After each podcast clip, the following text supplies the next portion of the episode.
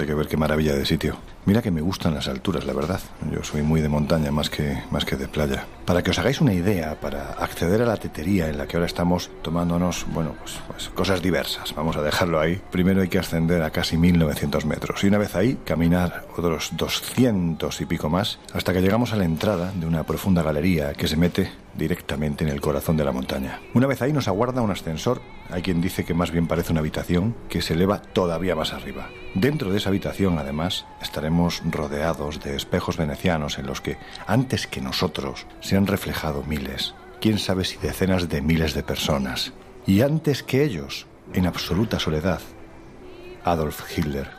Hemos llegado al Keilstenhaus, más conocido como el Nido del Águila el último refugio del Führer en los Alpes bávaros.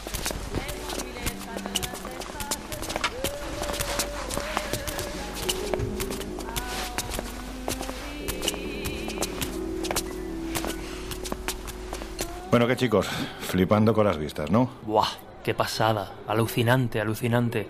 Desde luego, las vistas maravillosas que hay desde aquí no, no coinciden para nada con algunas de las intenciones y algunas de las decisiones que se tomaron en este remoto y aislado lugar. Bueno, es que todo el complejo diría yo que es alucinante, ¿no? Desde el propio Challenge hasta el lugar donde está construido, hasta como bien dices, las vistas que son un espectáculo. Aquí hay mucha historia, aquí se tomaron decisiones que acabaron con las vidas de muchísimos millones de personas, pero esa ideología racista y excluyente del otro, del diferente, no desapareció después de la Segunda Guerra Mundial, sigue ahí y ahora está regresando con muchísima fuerza a Europa y también a América, lamentablemente. ¿eh? Laura, antes de desvelar el contenido del programa de hoy, si te parece, vamos a contarles a quienes se encuentran al otro lado de los micrófonos de Onda Cero la historia poco luminosa, hay que decirlo, y sí con muchos claroscuros de este lugar al que nos hemos venido. Pues la Kelstenhaus Sonido del Águila es un edificio, un chalet de hecho de lujo, construido en plenos Alpes bávaros y fue un encargo del Partido Nacional Socialista para regalárselo a Adolf Hitler en su 50 cumpleaños.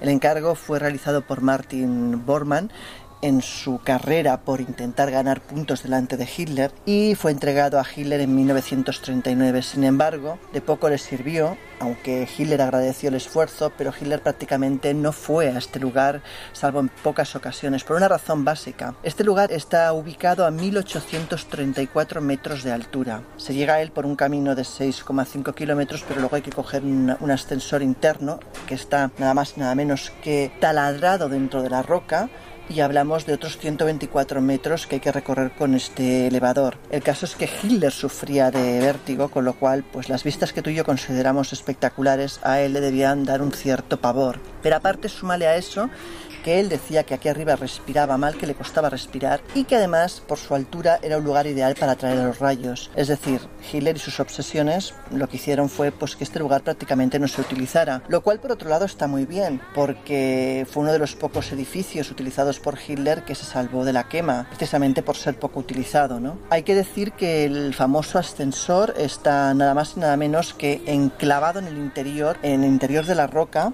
hay un agujero que está recubierto de bronce pulido, está repleto de espejos venecianos y cuero eh, de tonos verdes. O sea, imagínate lo que costó el ascensor. De hecho, además del coste físico, el ascensor costó la vida a 12 trabajadores o sea, tela. Estamos aquí porque seguramente desde este mismo lugar se desarrollaron una gran parte de las expediciones nazis de las que os vamos a hablar. Expediciones rodeadas de misterios a lugares, algunos dicen que de ningún lugar. Ahora os contamos más. Pues si te parece, comenzamos. En los años 60, astrofísicos como Joseph Allen Hynek, asesor de Steven Spielberg en encuentros en la tercera fase, o el francés Jacques Vallée, fundaron un colectivo secreto para investigar las anomalías que se producían en los cielos del planeta.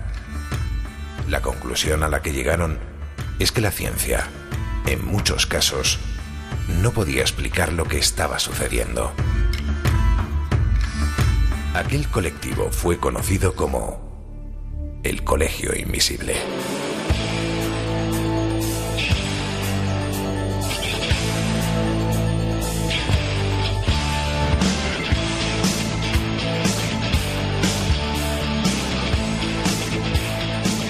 El Colegio Invisible con Lorenzo Fernández Bueno y Laura Falcó en Onda Cero.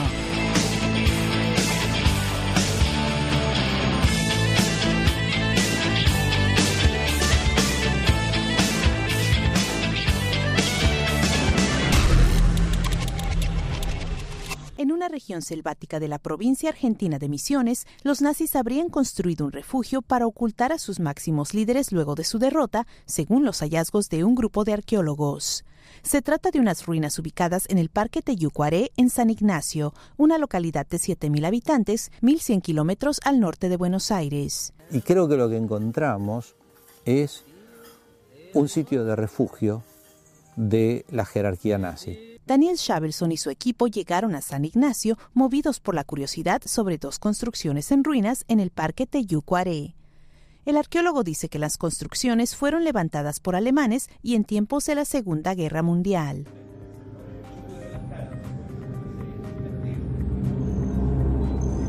Ahora vamos a esto que acabáis de escuchar, pero es importante reseñar antes que el comercio secreto, oculto, bajo cuerda, de objetos nazis, hoy día y desde hace ya bastantes décadas, es absolutamente tremendo. Vamos, que los coleccionistas os podemos decir que literalmente se parten la cara por ver quién consigue la mejor pieza, ¿no, Laura? Pues sí, hay muchas personas que por lo visto coleccionan objetos nazis de todo tipo y la colección eh, más grande que se conoce está en manos de un inglés que se llama Kevin Whitcroft, 55 años, que empezó desde muy joven a coleccionar pues, todo tipo de objetos, incluso de vehículos militares. Actualmente su colección está valorada en unos 100 millones de libras. Y este señor, pues después de décadas y décadas de viajes, búsquedas y de ir incrementando esa colección, ha decidido hacerla pública. El caso es que anunció el tema en el diario británico The Guardian y pues eh, hizo explícito su deseo de abrir esa colección al público.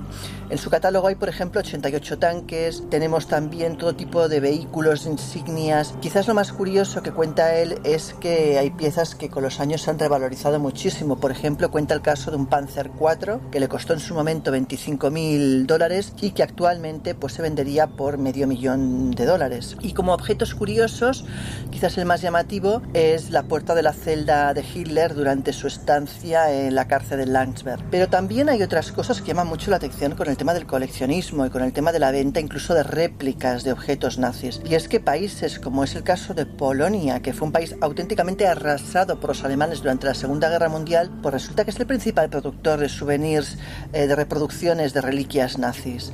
Y es más, los vende a Alemania, que es donde la mayoría de esos objetos se venden. Paradójicamente, pues eh, hay gente que evidentemente no lo ve bien, no le parece lógico que un país que sufrió en sus carnes pues todo lo que fue la locura de los nazis, de repente pues sea el principal productor de objetos que recuerden precisamente esa pesadilla. Es un poco extraño, pero es así. Y si hablamos de objetos que aparecieron y que hacen alusión a la búsqueda nazi de lugares que permanecen más bien dentro del ámbito de la leyenda, no podemos dejar de recordar un asunto que semanas atrás ya os dijimos que traeríamos al Colegio Invisible. Se trata de una serie de mapas que están literalmente plagaditos de sellos nazis, de esvásticas, de águilas, que fueron desclasificados recientemente y que mostrarían galerías y túneles bajo la corteza terrestre que supuestamente habrían permitido a los submarinos nazis llegar ni más ni menos que hasta el interior de la Tierra. La intención, protegerse. Pero hay más. A ver, Laura, ¿cómo se descubrieron y qué es exactamente lo que muestran? Pues efectivamente, salieron a la luz diversos documentos, mapas de la época que no necesariamente hay que pensar que todos son eh, verídicos o que si bien sí que son antiguos, pues igual eh, no tienen por qué estar basado en hechos reales. En cualquier caso, llama la atención alguno de ellos. Por ejemplo, hablamos de una carta del marinero Karl Unger.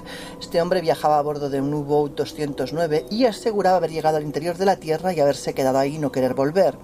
Bueno, el caso es que si tenemos en cuenta que durante la Segunda Guerra Mundial el mejor submarino alemán difícilmente podría mm, sumergirse hasta los 260 metros, mm, o sea, era el tope que podía desde luego aguantar, y que además la autonomía que tenían estos, estos submarinos era como mucho de 625 kilómetros, pues hombre, llama un poco la atención, porque además tenemos que tener en cuenta que en este recorrido hay que pasar por debajo de una milla como mínimo de hielo. No parece probable que esto fuera real y en el caso de haberlo sido desde luego en un viaje de ida, no de vuelta. Pero aparte de este documento también hay pues mapas de los dos hemisferios terrestres donde se muestra pues una extensión entre ambos, algo así como una especie de gruta situada bajo la Antártida, que según dicen constituiría una de las entradas al submundo, es decir, lo que hablamos en su momento de Agartha. Cabe decir que lo que decíamos al principio, ¿no? que aunque esos papeles pudieran realmente datar de 1944 y ser auténticos en cuanto a fechas, no necesariamente sus contenidos tienen por qué ser reales, pueden ser simplemente pues fantasías místicas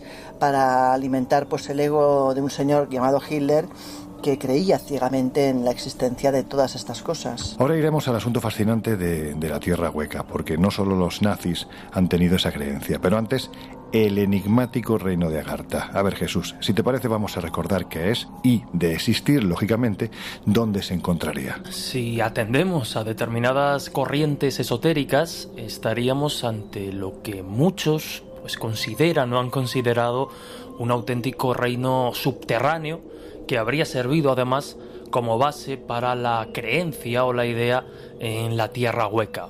La idea de, Agartha coge forma y popularidad principalmente a finales del siglo XIX, ya que bueno, pues fueron varios los escritores ocultistas que fueron poniendo las bases de este mito que bebe directamente de, de corrientes orientales. La más popular sea quizás pues una de las fundadoras y principales divulgadoras de la teosofía Elena Blavatsky. Ella sitúa una de las entradas a este mundo subterráneo en el desierto del Gobi, una de las regiones desérticas más, más grandes del planeta, situada entre el norte de China y el sur de, Mongolia. Allí habitarían seres venidos de otros planetas, una, una especie de semidioses, y bueno, pues Agartha y ciudades como su capital Shambhala estarían, según Blavatsky, en el origen pues de ideas y creencias relacionadas con el inframundo y los infiernos, pues a lo largo de la historia y las culturas. Otro de los ocultistas de finales de, del XIX, comienzos del siglo XX, que también habló sobre Agartha, fue el escritor Nicholas Roerich, que, bueno, pues dio un giro de tuerca más y afirmaba haber entrado en contacto directo con los habitantes de, de Agartha mientras buscaba la mágica piedra de Chintamani que, concedería deseos a, a su portador.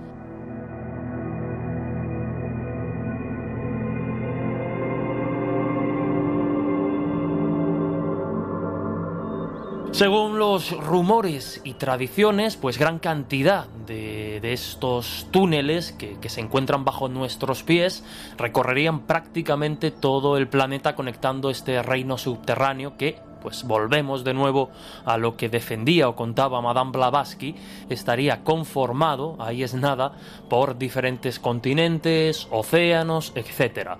Es decir, una especie de tierra paralela bajo nuestros pies, eh, escondida de forma subterránea. Como señalábamos, Shambhala sería su ciudad central, aunque bueno, pues hay otras muchas conectadas y, y conocidas como la red Agartha. Cuentan que cada ciudad pues tiene cerca del millón de, habitantes, habitantes de diversa raza, con diferente aspecto, es decir, que puede ser muy distinto entre unos y otros, y en torno al mito pues también se señala el increíble conocimiento y capacidad de estos seres que habitarían bajo nuestros pies. Una, una civilización muy avanzada científica y tecnológicamente. Los accesos, por si alguien quiere ir en su busca, son varios a día de hoy, algunos seleccionados con, con, más tino que otros, cogidos con pinzas algunos. La selva amazónica ocultaría una de estas entradas, el desierto del Gobi, que ya citábamos, el Tíbet o, atentos, que esto va para nota, la mismísima cueva de los tallos en Ecuador, que sumaría así pues un misterio más a los que ya acumula. Ni qué decir tiene que quienes fueron en su búsqueda fueron efectivamente los nazis, que pocas leyendas dejaron sin, sin, rastrear. El caldo de cultivo previo a la Segunda Guerra Mundial propició en las altas esferas del partido pues la circulación y la aceptación de ideas como la de la raza aria, ¿no? que legitimaba a ojos de muchos el dominio o las ideas dominantes eh, por parte de la sociedad alemana. Y bueno, en este caso los nazis vieron en la búsqueda de, de Agartha, de este lugar legendario, el modo de justificar esas ideas pues al pensar que los habitantes de este mundo subterráneo no eran sino los precursores de, la raza aria. Así pues, en el año 1938, una expedición liderada por el zoólogo Ernst Schaffer partió hacia el desierto del Gobi, de nuevo aparece, con la intención de buscar pistas de sus antepasados, para lo que pues analizaron a las poblaciones de la zona, restos óseos, etc. A la vista está que no lo lograron.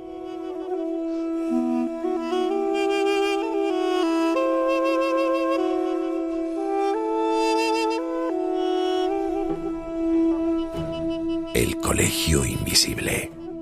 El periodismo de misterio ya está aquí, en Onda Cero.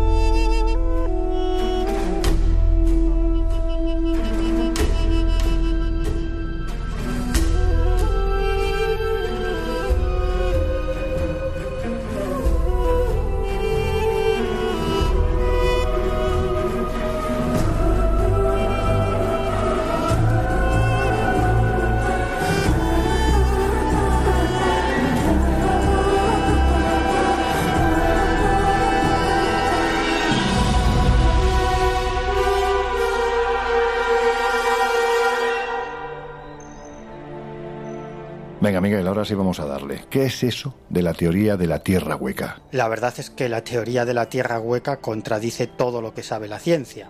Sin embargo, distintas tradiciones que se pierden en la noche de los tiempos a lo largo y ancho del mundo nos hablan de todo lo contrario, de la existencia de unos mundos subterráneos absolutamente maravillosos.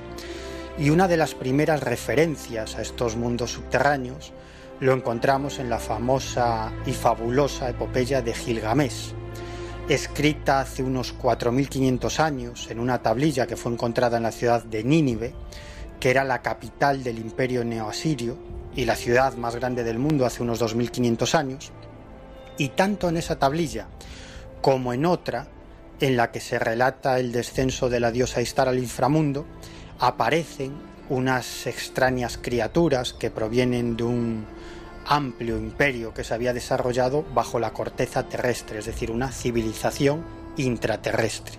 También en la mitología griega nos encontramos con ese inframundo, comandado por el dios Hades, el rey de un mundo subterráneo repleto de cavernas y mundos interiores fantásticos. Además, un mundo descrito de un modo muy similar a como las tradiciones tibetanas hacen de la ciudad intraterrena de Shambhala.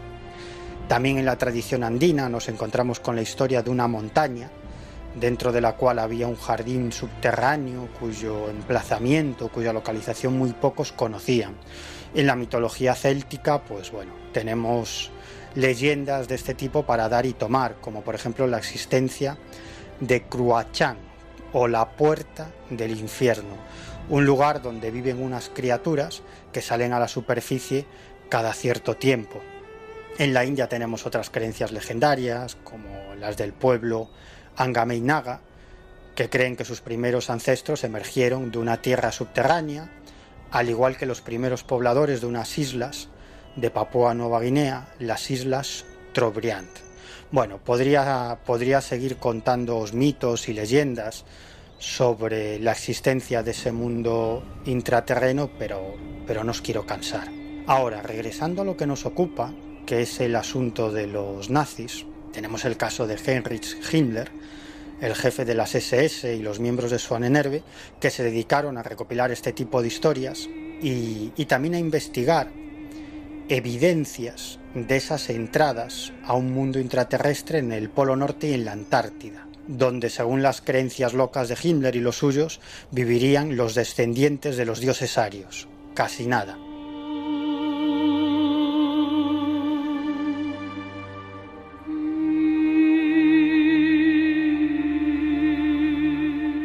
Y sobre todo estaban fascinados por el relato de Willis George Emerson, que publicó un libro titulado El dios humeante en el año 1908, donde cuenta la leyenda que vivieron Olaf Jansen y su hijo, quienes partieron en un bote para encontrar la tierra que está más allá del viento del norte, un sitio legendario que describen las antiguas leyendas escandinavas, y cuando estaban en eso, una tormenta de viento los llevó hasta el interior de una de esas aberturas en el Polo Norte, donde entraron en un mundo totalmente desconocido, en el que vivían seres de aspecto nórdico, de gran tamaño, había una flora y una fauna exuberante, permanecieron allí seis años, pero en el viaje de vuelta, cuando ya decidieron regresar a su casa, eh, Olaf Jansen muere y al final solamente consigue llegar a casa su hijo.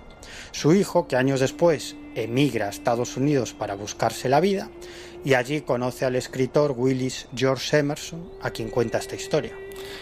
Mirad, para que os hagáis una idea, uno de los grandes defensores de la teoría de la Tierra hueca fue ni más ni menos que Edmund Halley, la persona que descubrió en el año 1682, bueno, pues el célebre cometa que lleva su nombre.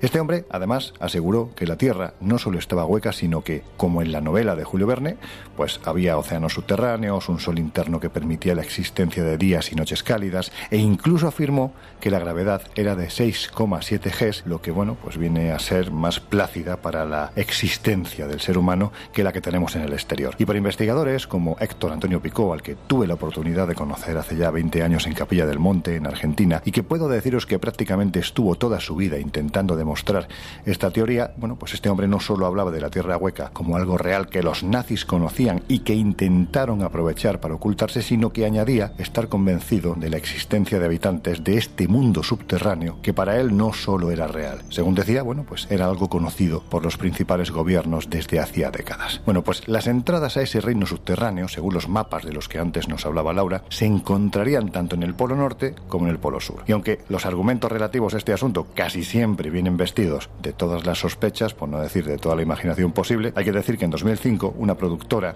con un nombre bastante legendario, ya digamos que orienta el contenido que nos muestra, se llamaba Atlantis TV, afirmaban haber grabado las ruinas de una antigua civilización, ni más ni menos que en la Antártida. Los restos, según decían, se encontrarían enterrados 3.000 metros por debajo del hielo y las misteriosas ruinas habrían aparecido durante el proceso de derretimiento. A pesar de que todo estaba grabado debidamente, eso es al menos lo que decían, la emisión de, de la cinta estaría siendo paralizada por el gobierno norteamericano bajo el argumento de proteger la seguridad nacional. Pues de acuerdo a estas informaciones, dos oficiales del Servicio Secreto de la Marina habrían tenido acceso a la grabación y la habrían transmitido a la Fundación Nacional de Ciencia al regresar a la base antártica de Amundsen. Incluso se aludía a las declaraciones de un científico, siempre es un científico anónimo, de la citada fundación, que habría dicho que en un primer momento pensaron que se trataba de una alucinación producida por el frío, pero la información habría sido confirmada por agentes que aterrizaron en un helicóptero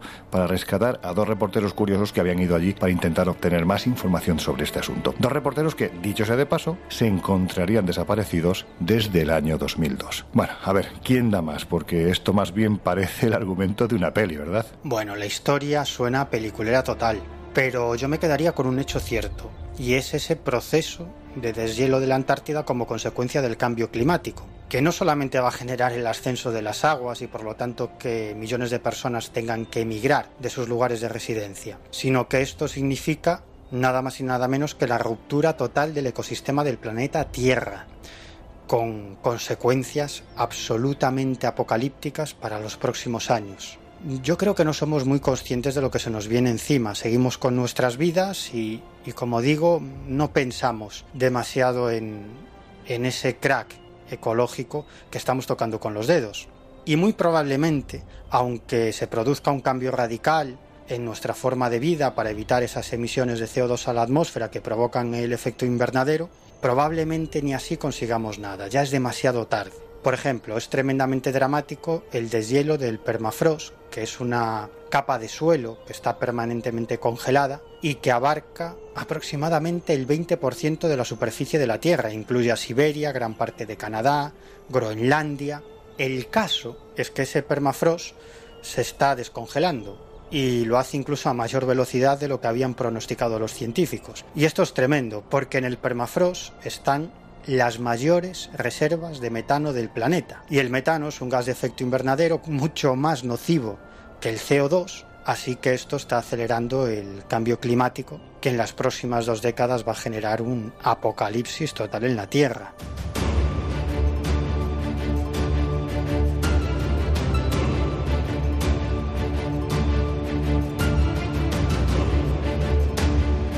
Pero por otro lado, y esto es tanto más peligroso, la descongelación de ese permafrost está liberando virus que llevaban congelados miles o millones de años, virus ante los cuales los seres humanos no tenemos ningún tipo de inmunidad. Y casos ya lo ha habido, ¿eh? Es decir, esto no es un futurible, aunque gracias a Dios solo a nivel local. Por ejemplo, en 2016 un niño de 12 años murió y 20 personas tuvieron que ser hospitalizadas por contagiarse de antrax en el círculo polar ártico. ¿Qué pasó? Que una intensa ola de calor, como consecuencia de ese cambio climático, dejó al descubierto los huesos de un reno un reno fallecido por esta bacteria, por anthrax, 75 años antes. Y ese, y ese microorganismo pues acabó infectando el suelo, el agua y los alimentos. Y hace poco un equipo de científicos descubrió en un glaciar de China 33 virus, de los que 28 eran totalmente desconocidos para la ciencia. ¿eh? Ahí es nada. Bueno, ya se suele decir que a veces la realidad es más impresionante que la ficción. Y es que en realidad eh, hay mapas antiguos, como por ejemplo los del comerciante veneciano Nicolo Zeno, donde aparece representada una parte del planeta que en aquel momento era totalmente desconocida, como es la Antártida, según algunos, o quizás Groenlandia, según otros. En cualquier caso, los mapas aparecen desprovista de hielo, con accidentes geográficos, ríos, cordilleras, etc. Algo que parecería una locura si no fuera porque en febrero de 2009 en los medios de comunicación apareció una noticia impactante que hablaba de que después de diferentes investigaciones los eh, científicos habían llegado a la conclusión que debajo de esa capa de hielo que había una cordillera de 700 kilómetros de largo por casi 250 de ancho. Eh, la información comentaba que además eh, es una cordillera pues parecida al tamaño de los Alpes que además contiene agua líquida debajo del, hielo, como nos podemos imaginar, y que, pues evidentemente, que cuando este hielo se formó fue una formación bastante rápida, con lo cual pudo dejar sepultado a saber qué. O sea, si algún día ese hielo se derrite, Dios no quiera, porque si se derrite haría que los mares subieran unos 57 metros aproximadamente, sería una, auténtico, una auténtica hecatombe. Pero si eso ocurriera, igual dejaba al descubierto cosas de las que no tenemos ni idea. En cualquier caso, tengamos claro que, que, bueno, que por lo visto debajo del hielo, pues hay una cordillera que puede tener mil secretos enterrados con ella. Bueno, pues esto hay quien piensa que los nazis ya lo sabían. Y no solo eso, Además conocían sus secretos y también las múltiples oquedades, galerías, túneles, cuevas que se escondían bajo este manto blanco. A ver, al fin y al cabo, ellos fueron los primeros en cartografiar desde el aire el Polo Sur y quién sabe si más allá del interés científico andaban buscando la ubicación para la que debería de ser la base más segura del Tercer Reich.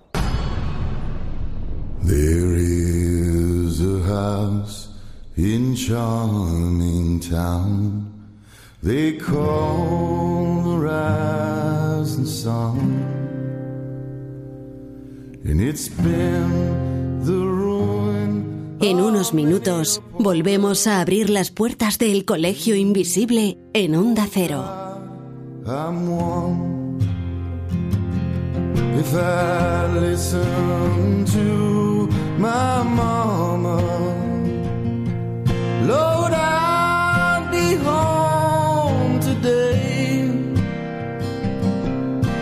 But I was young and foolish.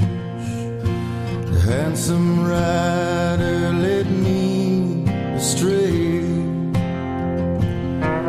Go tell my baby sister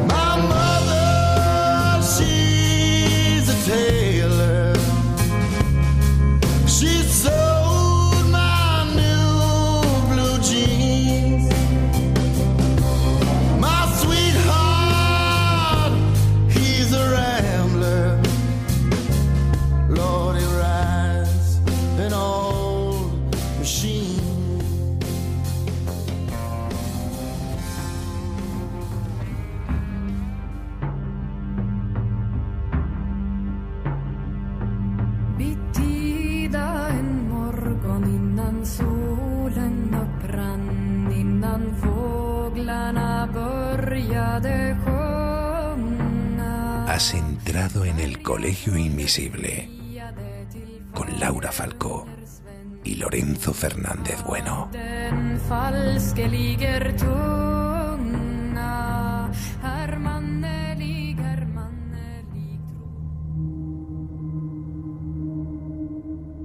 A ver, Miguel, antes de continuar, brevemente, cuéntanos cómo es el periplo que siguen los nazis una vez que finaliza la guerra principalmente hacia Latinoamérica, y por qué deciden emprender ese camino de huida. Pues una vez terminada la guerra es de sobra conocido que muchos nazis huyeron hacia Latinoamérica y España era un lugar de paso privilegiado para desde, desde, nuestro país embarcarse hacia Latinoamérica. Eso hicieron algunos, pero otros muchos se quedaron a vivir en España protegidos por la dictadura franquista. Es el caso, por ejemplo, de Otto Skorzeny, un ingeniero y coronel austriaco de las Waffen-SS, considerado el mayor experto en operaciones especiales durante la Segunda Guerra Mundial. Además era alguien muy cercano al propio Hitler, quien confiaba ciegamente en él, y Otto Skorzeny se hizo mundialmente famoso por rescatar al dictador italiano Benito Mussolini de las tropas que lo tenían retenido y también por dirigir la exitosa Operación Grave, una operación de falsa bandera que al final fue uno de los grandes éxitos de las tropas nazis. Y por todos estos éxitos, los generales aliados le pusieron el título del hombre más peligroso de Europa. Y unos años después del fin de la Segunda Guerra Mundial, concretamente en el año 1948, Scorzeni se vino a España, donde fue protegido por el régimen franquista y aquí se dedicó a aprovechar sus contactos para hacer negocios, pero también se convirtió en uno de los líderes de la organización Odessa, que son las siglas en alemán de Organización de Antiguos Miembros de las SS, y que en realidad era una red de colaboración secreta dirigida por antiguos miembros del ejército y los servicios secretos nazis para proteger y poner a salvo a sus antiguos compañeros tanto en países árabes como en Latinoamérica, sobre todo en países como Chile, Uruguay, Paraguay, Argentina, Bolivia o Brasil. Según Simon Wiesenthal, el más famoso cazanazis de todos los tiempos, Odessa se funda en el año 1946, aunque la verdad es que no era la única organización de este tipo que existía para ayudar a huir y a esconderse a esos antiguos nazis. Es sabido, por ejemplo, que había una red de sacerdotes y jerarcas católicos de Italia, de ideología fascista, que también trabajaban en esto. Y había otra red, atención, que estaba dirigida por la CIA, por el Servicio Secreto de los Estados Unidos, que puso en marcha el proyecto Paperclip, el proyecto Pisa Papeles, cuyo objetivo era ofrecer protección e identidades falsas a científicos, militares y espías nazis que así de esa forma pasaban a trabajar para el ejército estadounidense, para la CIA o para la NASA. De hecho, si Estados Unidos fue capaz de enviar una misión tripulada a la Luna fue gracias a uno de estos antiguos científicos nazis, que luego pasó a trabajar para el gobierno de los Estados Unidos. Me estoy refiriendo a Werner von Braun, que fue el diseñador de los mortíferos cohetes V2, con los cuales la aviación alemana arrasó Gran Bretaña, y que luego, gracias a la CIA, gracias a ese proyecto Paperclip, se convirtió en el director del Centro de Vuelos Espaciales Marshall de la NASA y fue el principal diseñador del cohete Saturno V, que fue el que, el que llevó a la Luna las misiones Apolo de la NASA.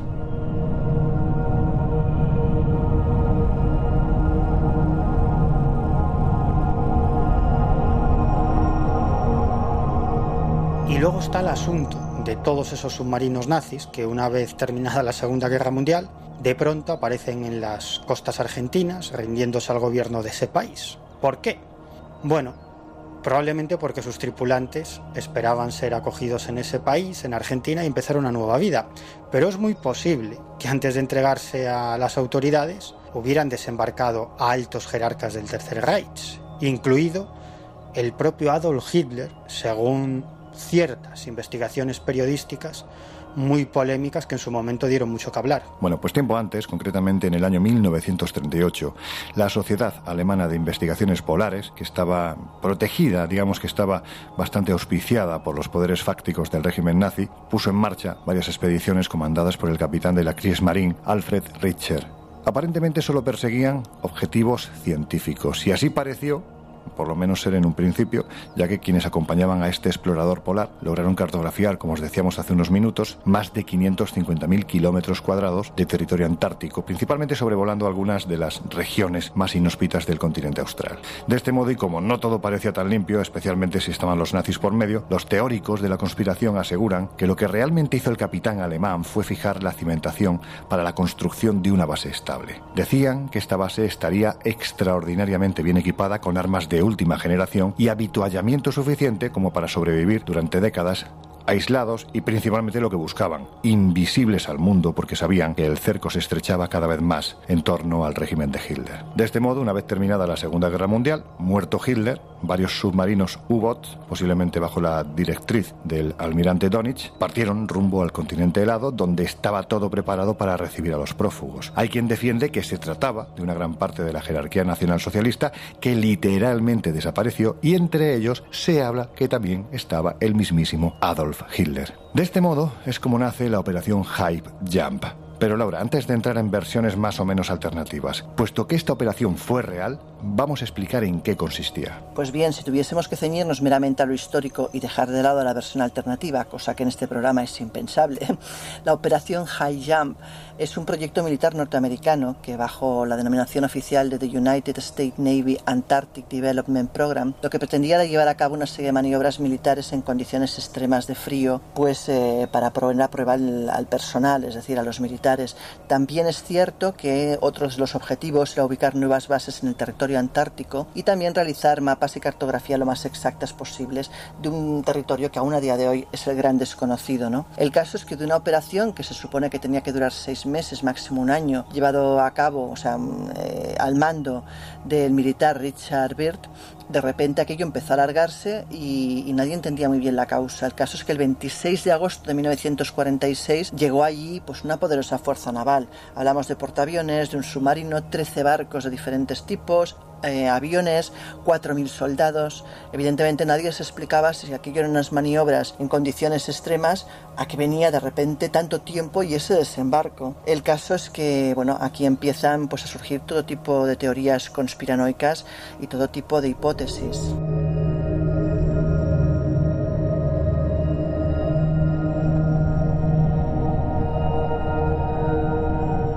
Y ahora sí, a ver Jesús, sin opinar, al menos todavía. ¿Qué es lo que dice la versión alternativa de en qué consistió la operación Hype Jump? Lo cierto es que había varios elementos para sospechar. El hecho de que esta misión fuese a durar un año y seis meses y que finalmente durase más, pero sobre todo el hecho de que el 26 de agosto de 1946 se hiciese un despliegue de medios enorme, algo que pues a muchos les hizo sospechar que se tratase realmente de una operación eh, pues simplemente para, para probar a sus militares en condiciones de frío extremas, les rechazó bastante el hecho de que, bueno, pues se contase para aquella misión con una fuerza naval compuesta por un portaaviones, un submarino, 13 barcos de diferentes tipologías, aviones y nada más y nada menos que cerca de 4.000 soldados eh, pues comienzan a desplegarse en esa fecha que hemos citado en el mar de Ross, donde se encontraba precisamente la base estadounidense. Como decimos, bastante llamativo, ¿no? O por lo menos algunos así piensan, el hecho de este tremendo despliegue, pues simplemente, como decíamos, para someter a sus marines a condiciones extremas. Y aquí, pues vuelven de nuevo los nazis, porque ¿quiénes estuvieron antes que los estadounidenses? Parece ser que los nazis. Así pues, los teóricos de la conspiración con el tiempo empiezan a sacarle punta a esta expedición inicial secundada de alguna manera años más tarde por los estadounidenses y comienza esa versión alternativa que es pues francamente magnética, ¿no? Llegados a este punto, pues ya cabe imaginar que la operación High Jump americana, la que se realiza y comienza en el 46, pues perseguía otros objetivos bien diferentes a los que hemos expuesto, ¿no? De este modo, pues se justificaría el descomunal despliegue militar llevado a cabo entre los años 1946 y 1947, así como el elevado despliegue que se hizo en la zona que ya hemos detallado antes e incluso el elevado número de bajas que sufrió el contingente estadounidense en la zona. De hecho, en febrero de 1947, Richard Byrd, el almirante que, llevaba un poco pues, toda la dirección de la operación High Jump, dijo algo así: Es necesario para Estados Unidos tomar acciones defensivas contra aviones de combate enemigos que vienen de las regiones polares. Podríamos ser atacados por aparatos que pueden volar de un polo a otro a increíble velocidad. Lo cierto es que después de aquellas eh, declaraciones se puso fin a la polémica operación Hype Jam llena de interrogantes y de algunas extrañas muertes que se produjeron después de poner fin a esta operación, como la del secretario de Defensa James Forrestal, que pues un año después de poner fin a, a esta operación, a la Hype Jam, es internado en un hospital psiquiátrico y poco más tarde aparece muerto en su habitación, lo que lógicamente pues disparó las eh, hipótesis alternativas, las teorías de la conspiración que veían pues que detrás de esta operación eh, las intenciones no era poner a prueba a los militares en condiciones de frío extrema, sino pues dar caza o detener a los nazis ocultos en la Antártida. Pero en fin, esta es la historia de la operación Jam y ahí están un poco las dos versiones que juzguen los invisibles. ¿Vosotros pensáis, en lo que habéis estudiado, investigado, leído sobre este tema, que hay algún argumento, prueba, documento, lo que sea, que avale esta versión alternativa? Porque realmente si fue así, es que, es que esto es la bomba. Bueno, siempre quedará la duda de si la operación High Jump era algo más que unos ejercicios militares muy importantes, desarrollados por la Marina de los Estados Unidos, o bien pretendían localizar y destruir bases nazis en la Antártida, como dicen algunos porque la verdad es que de esta segunda opción no hay documentos ni pruebas.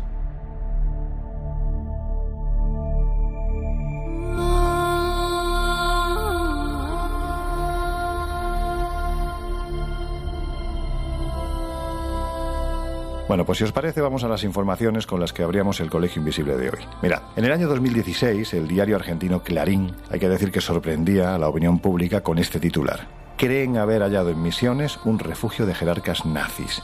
Allí habrían planeado esconderse luego de la Segunda Guerra Mundial y por primera vez se hizo un trabajo arqueológico sobre el tema en la zona. Bueno, pues según dejaban claro, en el corazón de la selva norte, la selva de Misiones, a muy pocos kilómetros de la frontera con Paraguay, se ocultaba un importante secreto desde hacía ni más ni menos que siete décadas. Si bien es cierto que por las calles del, cercano pueblo de San Ignacio ya se rumoreaba desde hacía años que en ese rincón del parque Teyucuaré años atrás hubo gente extraña y bueno, pues lo que definían como mucho trasiego. Allí había gente que hacía muchas cosas. Pocos imaginaban que a apenas unos minutos de las puertas de sus casas pudieron ocultarse nazis célebres como Martin Bormann justo antes de ser detenido. Quien sí decidió acercarse hasta allí fue el arqueólogo Daniel Stabelson, que es investigador del Consejo Nacional de Investigaciones Científicas y Técnicas, también es director del Centro de Arqueología Urbana y responsable de este descubrimiento. Y claro, como os habréis imaginado, pues nos pusimos en contacto con él para que nos contara cómo se produjo este hallazgo. El sitio de las ruinas de Teyucuaré,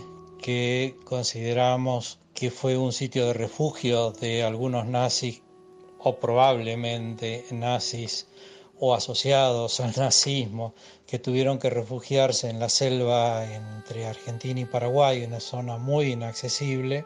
En realidad eh, lo vi por primera vez eh, hace 20 años, cuando se abrió eso como un parque natural, porque es una zona de selva muy, muy cerrada, y para proteger la, la flora y la fauna, se hizo un parque y se abrió un sendero.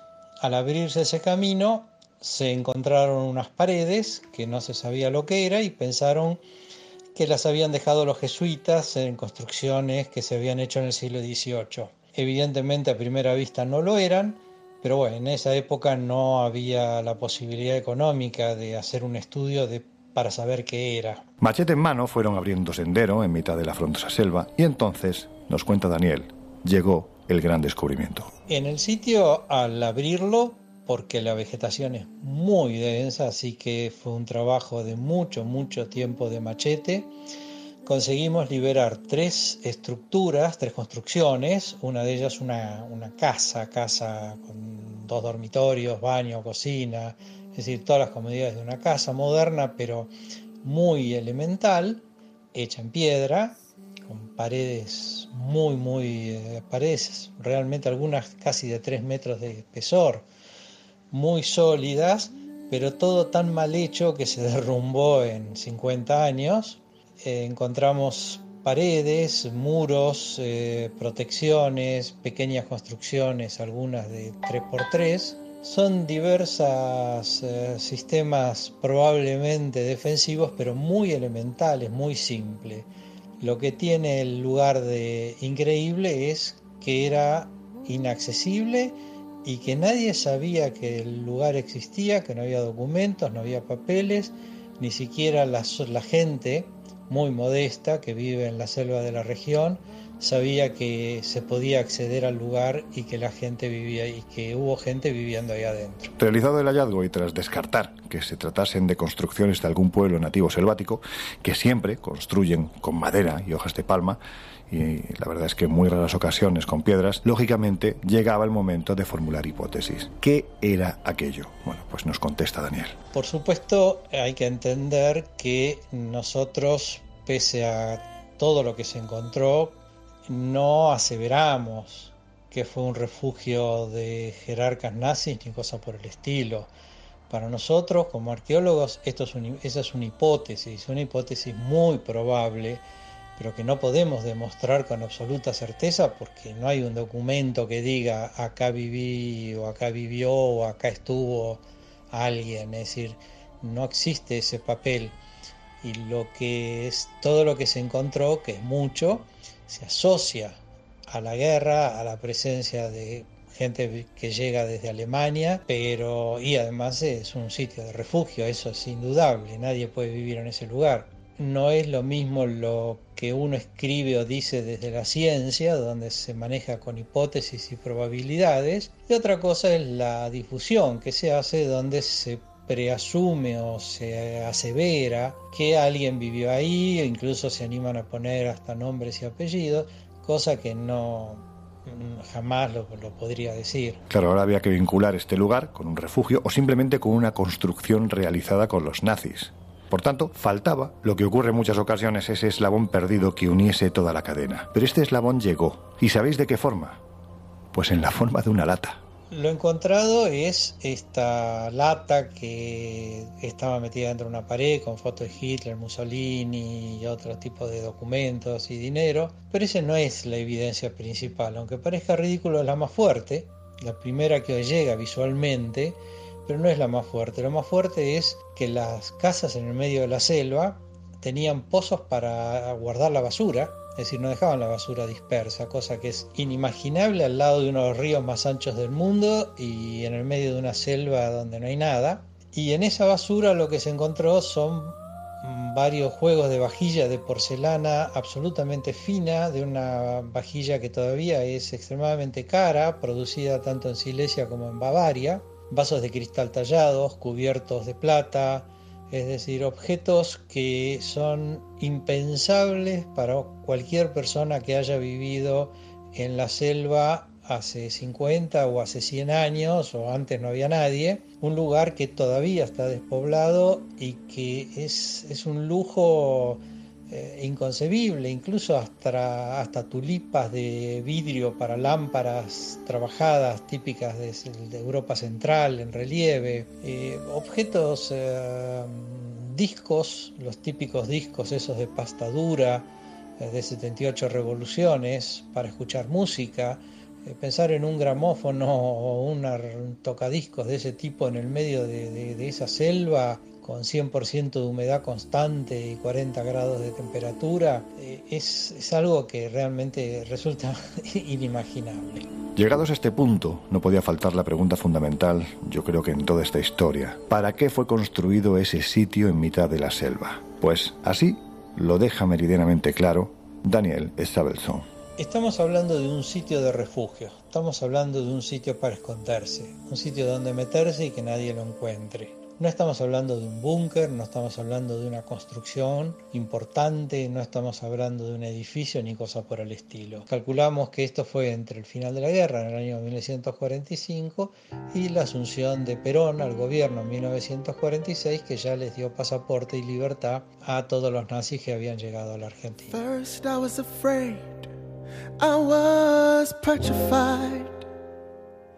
Kept thinking I could never live without you.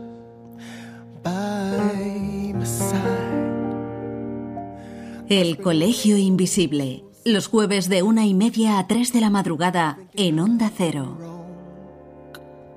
But I grew strong. I learned how to get along.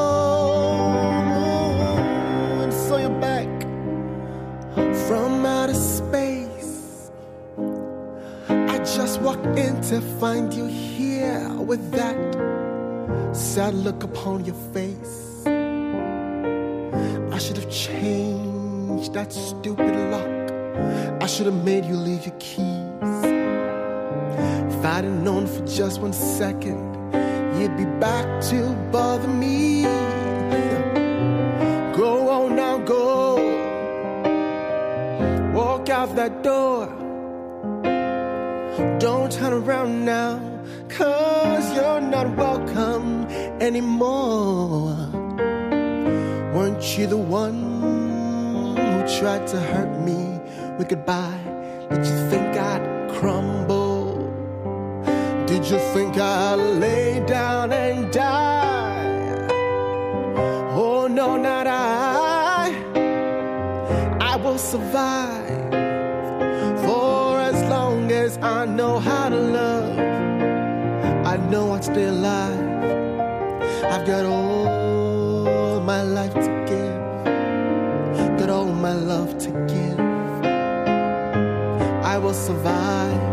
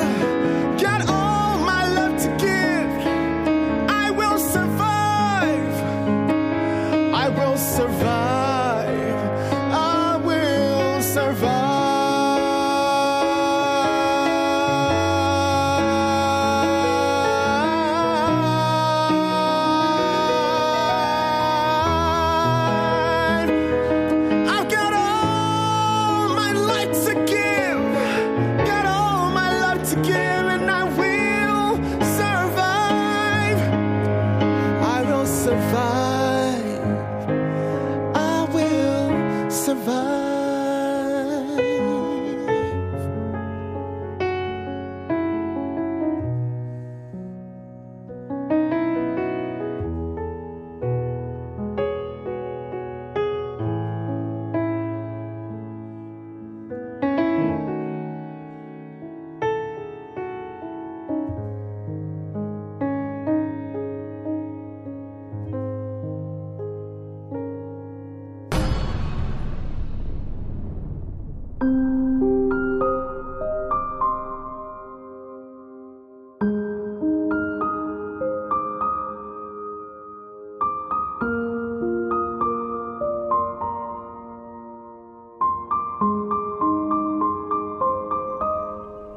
Oye, Laura, ¿qué tal va tu libro La maldición de la lanza sagrada? Que, por cierto, creo que te han dado un premio, ¿no? Pues no me puedo quejar, la verdad.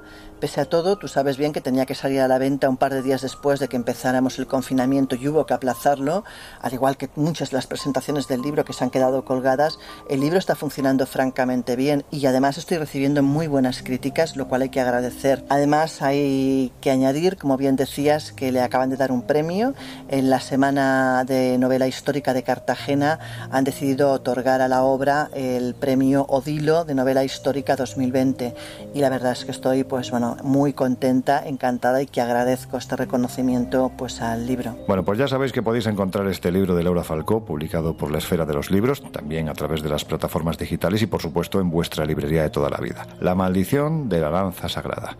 Mira, esto nos da pie a hablar de otro objeto sagrado que sigue siendo buscado y que además fue protagonista de una operación nazi que, bueno, pues tuvo que ver mucho con España o, o al menos en sus inicios, si es que realmente se desarrolló. Estoy hablando de la operación Trompetas de Jericó. ¿Qué es esto? La operación Trompetas de Jericó es el nombre que recibe la operación que se diseña desde la ANENERVE, desde la Sociedad para la Investigación y Enseñanza sobre la Herencia Ancestral Alemana, para intentar localizar a toda costa el Arca de la Alianza, conscientes pues, del poder que ese objeto podía tener y que podía que la balanza bélica se inclinara a su favor, lógicamente.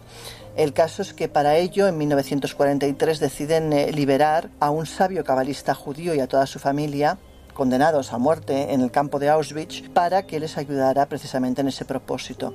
Este hombre se pone a disposición del oficial Otto von Kessler y les lleva hasta España. En España visitan el Museo Arqueológico Nacional de Madrid, donde el almirante Wilhelm Canaris, que era el jefe por entonces de los servicios secretos alemanes, eh, empieza a investigar diferentes objetos, pero sobre todo se centra en objetos que vinieron de Egipto. Y de hecho llegaron a hacer dos visitas que fueron registradas, como os podéis imaginar. Y lo que vieron pues fue una serie de objetos que por algún motivo para ellos eran importantes para esa investigación. Eran piezas traídas en 1871 desde Egipto, como comentábamos. El caso es que se fotografiaron y también hay que decir que alguna de ellas desapareció. Curiosamente, semanas más tarde, pues empezaron eh, las excavaciones en busca de la supuesta arca de la alianza en Egipto. Afortunadamente no encontraron nada, y digo afortunadamente porque como podéis comprobar por el resultado de la guerra, pues no la ganaron, ¿no? Como decíamos, la verdad es que siempre ha habido muchas dudas respecto a si esta operación fue real o no. Y claro, para resolver dudas le enviamos un mensaje al escritor Javier Martínez Piña, que años atrás publicó un libro que desde aquí os recomendamos. Se titulaba precisamente así, Operación Trompetas de Jericó. Y esto es lo que nos contestó. Es mucho lo que se ha debatido en torno a, a la historicidad de de lo que conocemos eh, con el nombre de Operación Trompetas de Jericó. Ya sabemos, la presunta, la presunta búsqueda que un grupo de arqueólogos nazis al servicio de la Minerve hicieron con el fin de encontrar alguna pista aquí en España y más concretamente en la ciudad de Toledo del Arca de la Alianza. Pues bien, yo cuando escribí este libro, Operación Trompetas de Jericó, pude comprobar que sí, que efectivamente los nazis no, no disimularon su empeño de, encontrar antiguas reliquias y objetos de poder, eh, muy probablemente por el poder mágico que poseían. Eh, indudablemente los, los nazis eh, buscaron el, Santo Grial, ahí tenemos la, gran aventura de, de Otto eh, también buscaron eh, la lanza de, Longinos, pero en lo que, en lo que se refiere al, tema del Arca de la Alianza, por mucho que, pude leer sobre, sobre este tema en cuestión, en ningún momento encontré ninguna fuente directa que, que me permitiese a mí personalmente eh, dar validez y, y documentar esta operación Trompetas de Jericó que al menos por ahora debemos de considerar como un, episodio casi legendario, pero basado en hechos reales, que es precisamente esta búsqueda que sí que tenemos constatada que hicieron los nazis sobre, bueno, de, antiguos objetos de poder.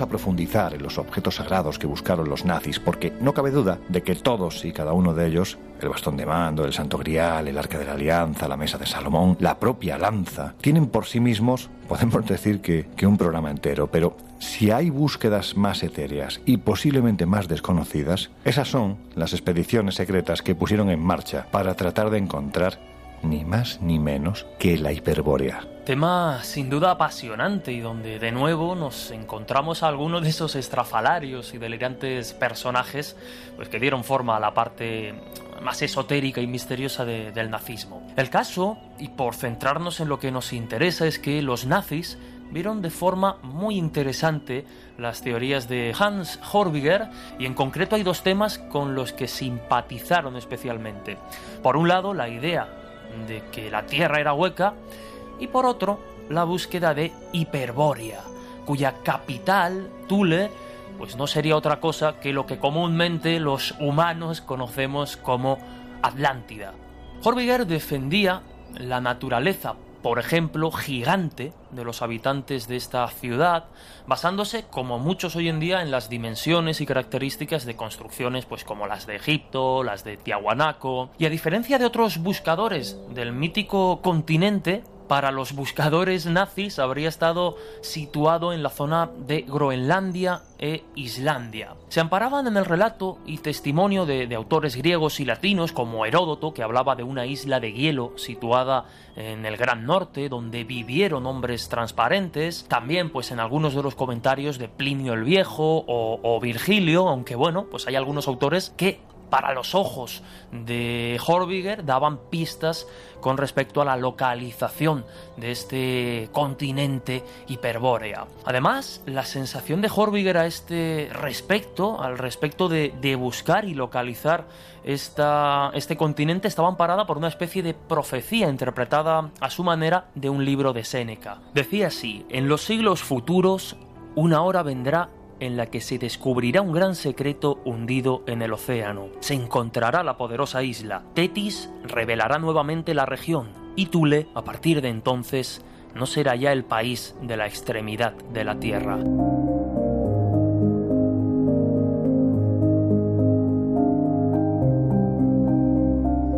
Cabe señalar que para Horbiger los habitantes de estos lugares casi casi edénicos vivían muy cerca de las entradas al mundo interno, algo que bueno Horbiger daba por eh, verídico y que consideraba que era algo totalmente establecido para él, pues cerca de Islandia, es decir, cerca de la vieja Thule se encontraban puertas ocultas al interior de la Tierra. Y esto se vio secundado de alguna manera pues por algunos fanáticos que hablaban de que la luz no viajaba en línea recta, que, eso generaba una falsa sensación de horizonte y otra serie de ideas que efectivamente parecían eh, confirmar que existía ¿no? la Tierra hueca. La prueba de ello es que en abril de 1942 hay una expedición dirigida por el doctor Heinz Fischer, que era experto en rayos infrarrojos, que llegó a la isla de Rügen, en el oeste de, del mar Báltico, equipados con, con una serie de aparatos experimentales eh, de infrarrojos con la intención, bueno, pues de proyectar una serie de, rayos hacia el cielo e intentar medir pues una serie de variables a ver si podían demostrar aquello de la Tierra hueca. Lo cierto es que la razón real del experimento se supo solo cuando los resultados pues eh, obtenidos se demostraron que eran un, un fiasco. Y esto acabó nada más y nada menos que, bueno, pues con el fracaso de la misión y con el arresto y persecución de los partidarios de la Tierra Hueca. En fin, que ya que estamos aquí, en el último refugio de Hitler en Europa, el Nido del Águila, a casi 1900 metros, si os parece, os voy a poner una entrevista que hace unas semanas le realicé a un experto en este asunto, José Gregorio González, precisamente a raíz de la publicación de su último libro, Magia, Ocultismo y Sociedades Secretas en el Tercer Reich.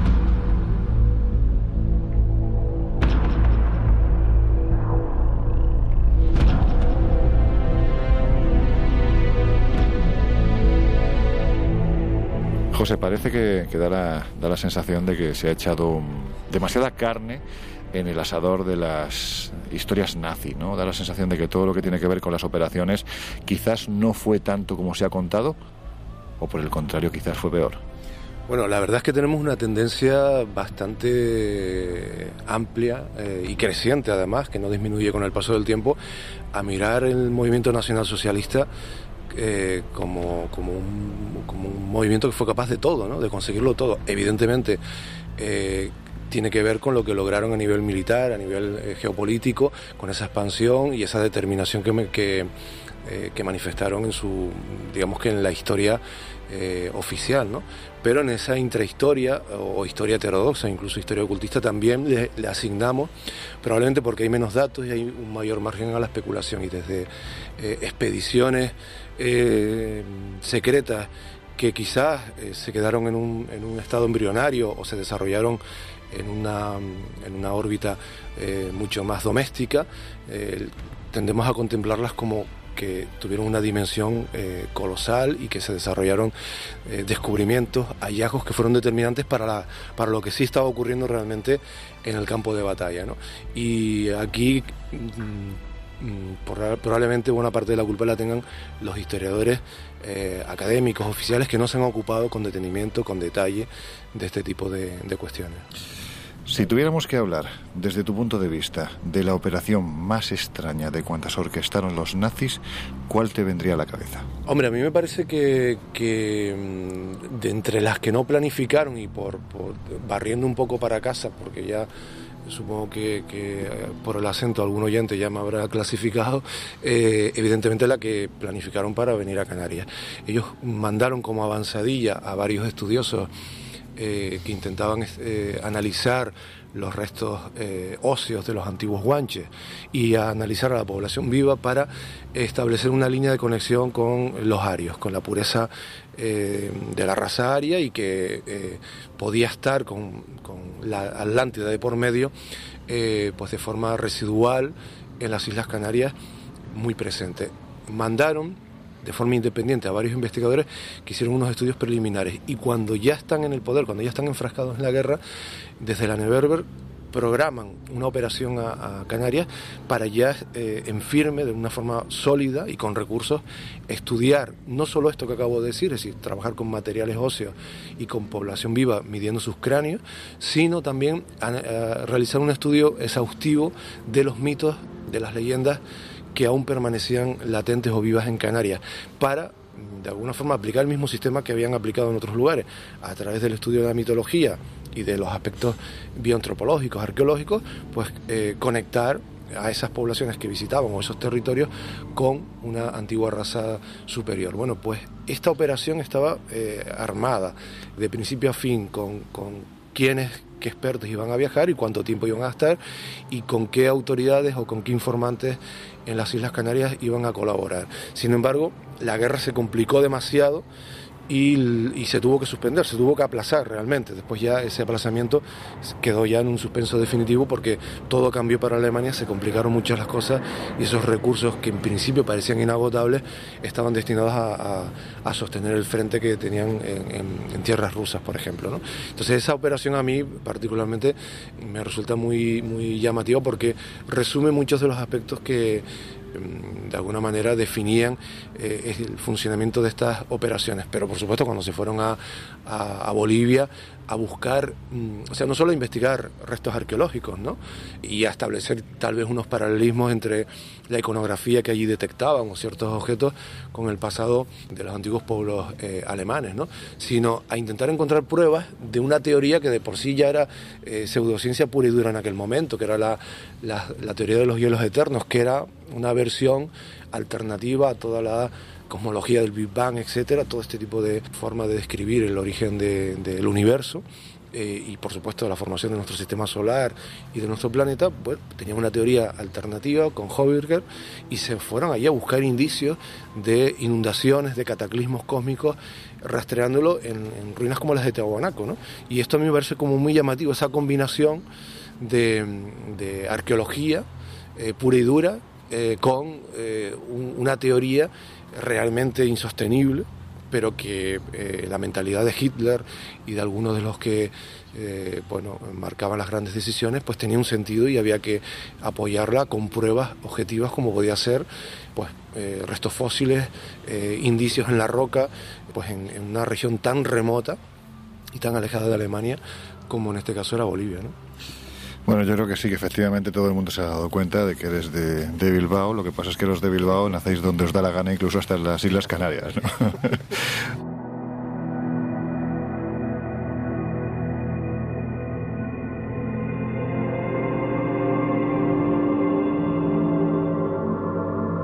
Lo has comentado antes, pero me gustaría profundizar un poco en el tema. Ellos fueron también a Tiahuanaco en una expedición especial. Sí, sí, claro. Hay que entender que la, en la teoría de los hielos eternos de, de Hobirger, que, que, era, digamos, el, el, personaje del mundo de la astronomía o de la astrofísica o de la cosmología, que los nazis impulsaron como un, una especie de sustituto a Einstein y a otras grandes figuras que, que eran de procedencia judía. ¿no?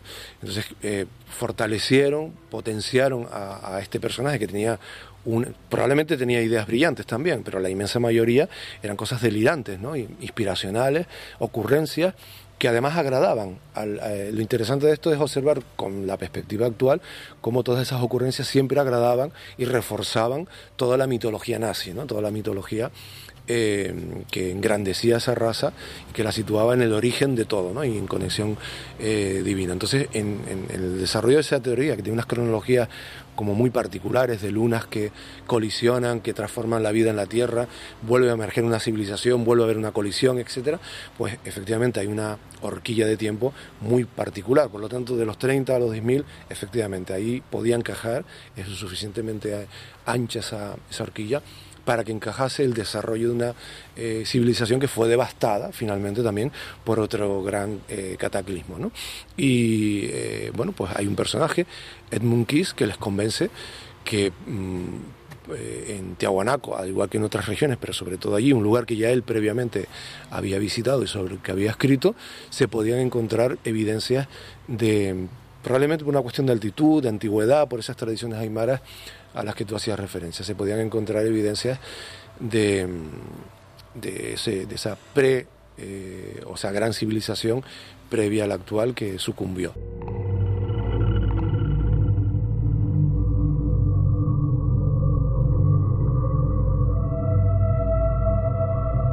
Los nazis, eh, independientemente de estas expediciones que quizás tienen ese componente más espiritual, esotérico, buscando el origen ¿no? de, su, de su propia raza, según defendían, aparte de esto también hubo operaciones vinculadas a, a lo bélico, a lo militar, lógicamente, ¿no? Eh, independientemente de que intentaran crear una bomba nuclear, independientemente de que intentaran incluso llegar a, a la Luna, ¿no? Cuánto está vinculado la llegada del hombre a la Luna con, con la tecnología nazi. Pero hay una operación muy curiosa con un nombre bastante extraño que no sé si se llegó a poner en marcha, pero de haberse puesto en marcha hubiera sido también, pues no sé decir la bomba porque estamos en un ámbito de guerra, ¿no? Pero era la conocida como Die Glocke, la campana. ¿Qué era esto? Bueno, eso entra dentro de lo que eh, se llaman operaciones de, arma, de armamento mágico, ¿no?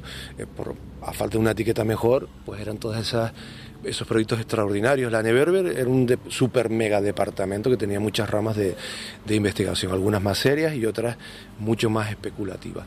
Y eran, por lo tanto, era un gran receptor de ideas, de proyectos, de inventos, etc.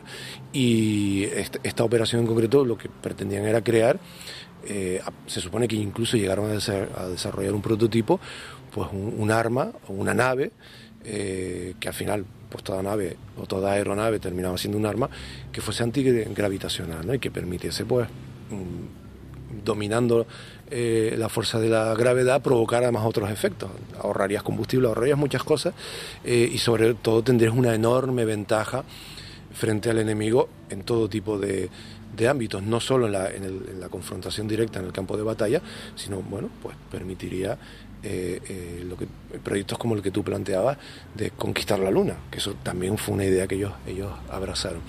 Eh, hay relatos apócrifos sobre esto, sobre testigos que observaron eh, el desarrollo ya de prototipos funcionales y de cómo provocaban, bueno, el primer efecto que provocaban en, en, aquellos que se veían expuestos a, este, a, la campana, que hay que imaginarlo exactamente así, como una campana, ¿no? Eh, pues era el de trastorno, es decir, provocaban mareos, desmayos en quienes eh, se exponían al campo de fuerza que eh, se generaba alrededor o en torno a este objeto, que básicamente en las ilustraciones y en las descripciones eh, se le presenta flotando literalmente del aire. ¿no?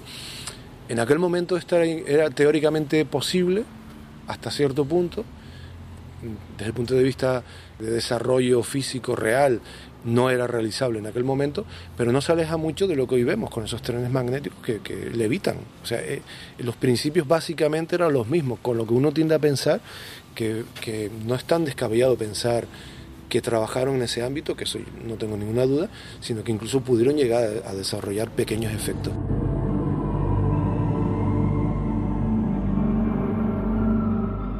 Todas estas historias de las que hemos estado hablando y vamos a seguir hablando en el Colegio Invisible se pueden encontrar en Magia, Ocultismo y Sociedades Secretas en el Tercer Reich, que es tu último libro publicado por Almuzara, ¿no? Sí, algunas de ellas están desarrolladas con mayor eh, amplitud y por supuesto toda, toda la toda la historia o historia heterodoxa eh, de conexiones entre personajes del nazismo y sociedades eh, secretas o discretas que fueron o, claramente determinantes o influyeron, fueron muy persuasivas en las ideas que, que abrazaron y que en algunos casos pudieron llegar a, desarrollar. Pues José, si te parece vamos a terminar ya porque me da que estamos además en los dominios de un gallinacio tamaño XL y como nos haga algo encima vamos a tener mucha suerte durante mucho tiempo. Pero... muchas sorpresas, sí.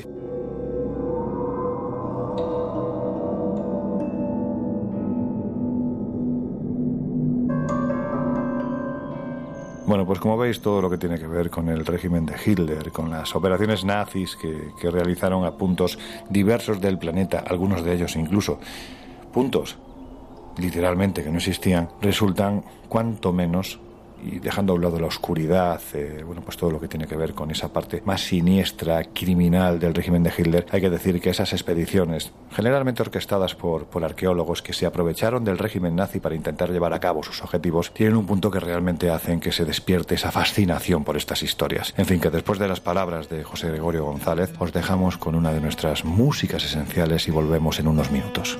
Ain't got no home, ain't got no shoes.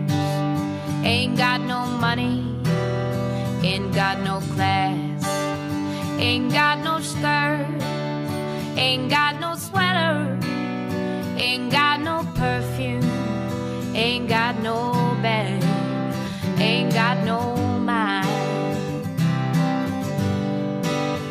ain't got no mother, ain't got no culture, ain't got no friends ain't got no schooling, ain't got no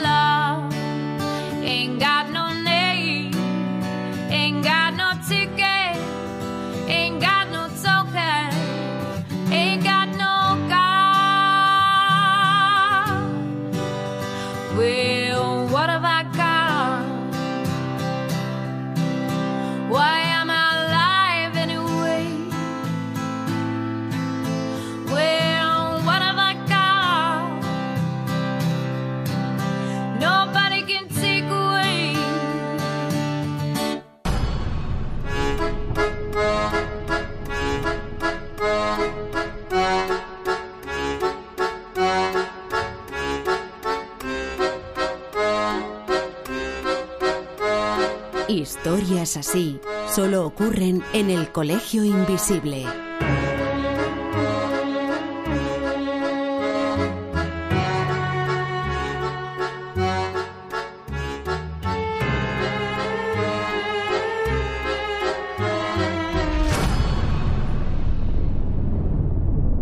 Ain't no sunshine when he's gone.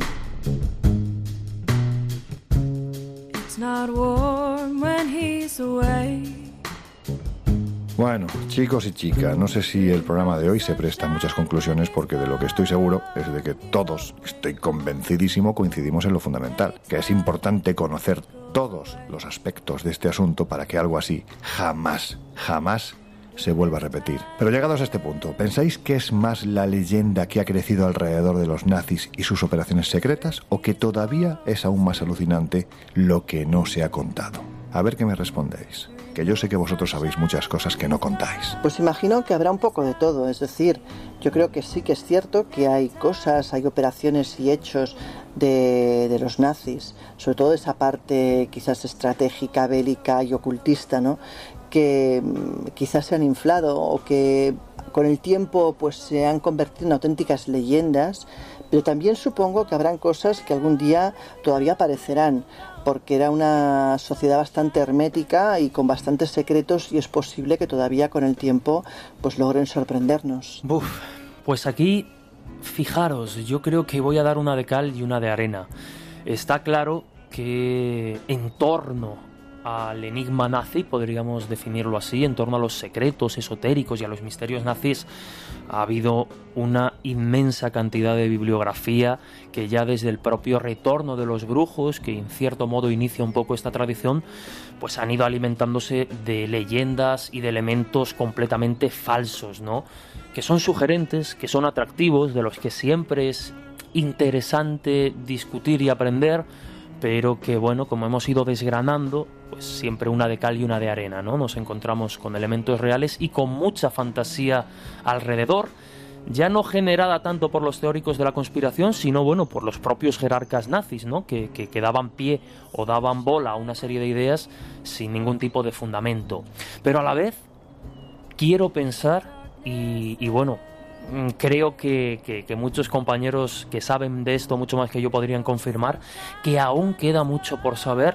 Y ojo, ojo, que es muy interesante y es imprescindible atender también a esa vertiente esotérica y misteriosa del nazismo porque vemos que las creencias que determinadas leyendas fundamentaron auténticas operaciones militares. Por tanto, comprender toda esa dimensión legendaria, podríamos decir, es fundamental. Así que, bueno, parte de leyenda y muchos secretos todavía por descubrir, que espero que vayamos contando poco a poco en el Colegio Invisible. Yo creo que aún nos falta mucho por saber y que en los próximos años nos llevaremos bastantes sorpresas. Porque es que hasta no hace tanto tiempo las propias autoridades alemanas no permitían a los investigadores acceder a ciertos documentos, por eso de no remover el pasado. Pero yo de todo el programa me quedo con una conclusión clara. El poder de las creencias. Cómo las creencias no son inocuas. Y, y, en ciertos casos pueden provocar que determinados personajes con ideas locas, si alcanzan el poder absoluto, intenten trasladar a la realidad esa cosmogonía desquiciada que tienen, aunque eso provoque la muerte de millones de personas.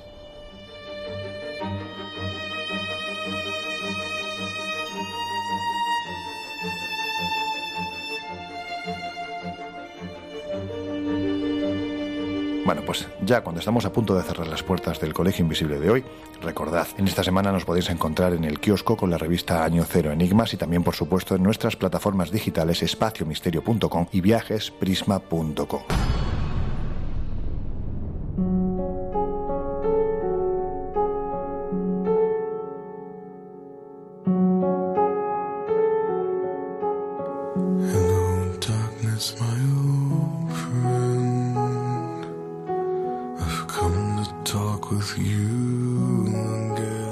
Bueno, pues hasta aquí hemos llegado. La semana que viene, un poquito más. Laura Falcó, hasta dentro de siete días. Bueno, hasta la semana que viene, chicos. Miguel Pedrero, un placer, amigo. Venga, pues un abrazo y hasta la próxima. Jesús Ortega, que nos oímos dentro de una semana. Ay, pues la verdad es que me da penita irme de aquí. Hoy, por la zona, por el lugar, por las vistas y por el tema, yo he disfrutado mucho, pero bueno, a la expectativa del próximo viaje. Gracias y como siempre un placer, compañeros. Un abrazo. Y a vosotros os dejamos con José Luis Salas, ya sabéis. Siempre son horas para escuchar al Gran Salas, para que os mantengáis despiertos a lo largo de la madrugada. Y nosotros ya cerramos las puertas del Colegio Invisible. Nos volvemos a oír dentro de siete días. Que seáis, siempre os lo decimos de corazón, muy, muy felices. El Colegio Invisible con Norinto Fernández Bueno y Laura Falcó en Onda Cero. The flash of a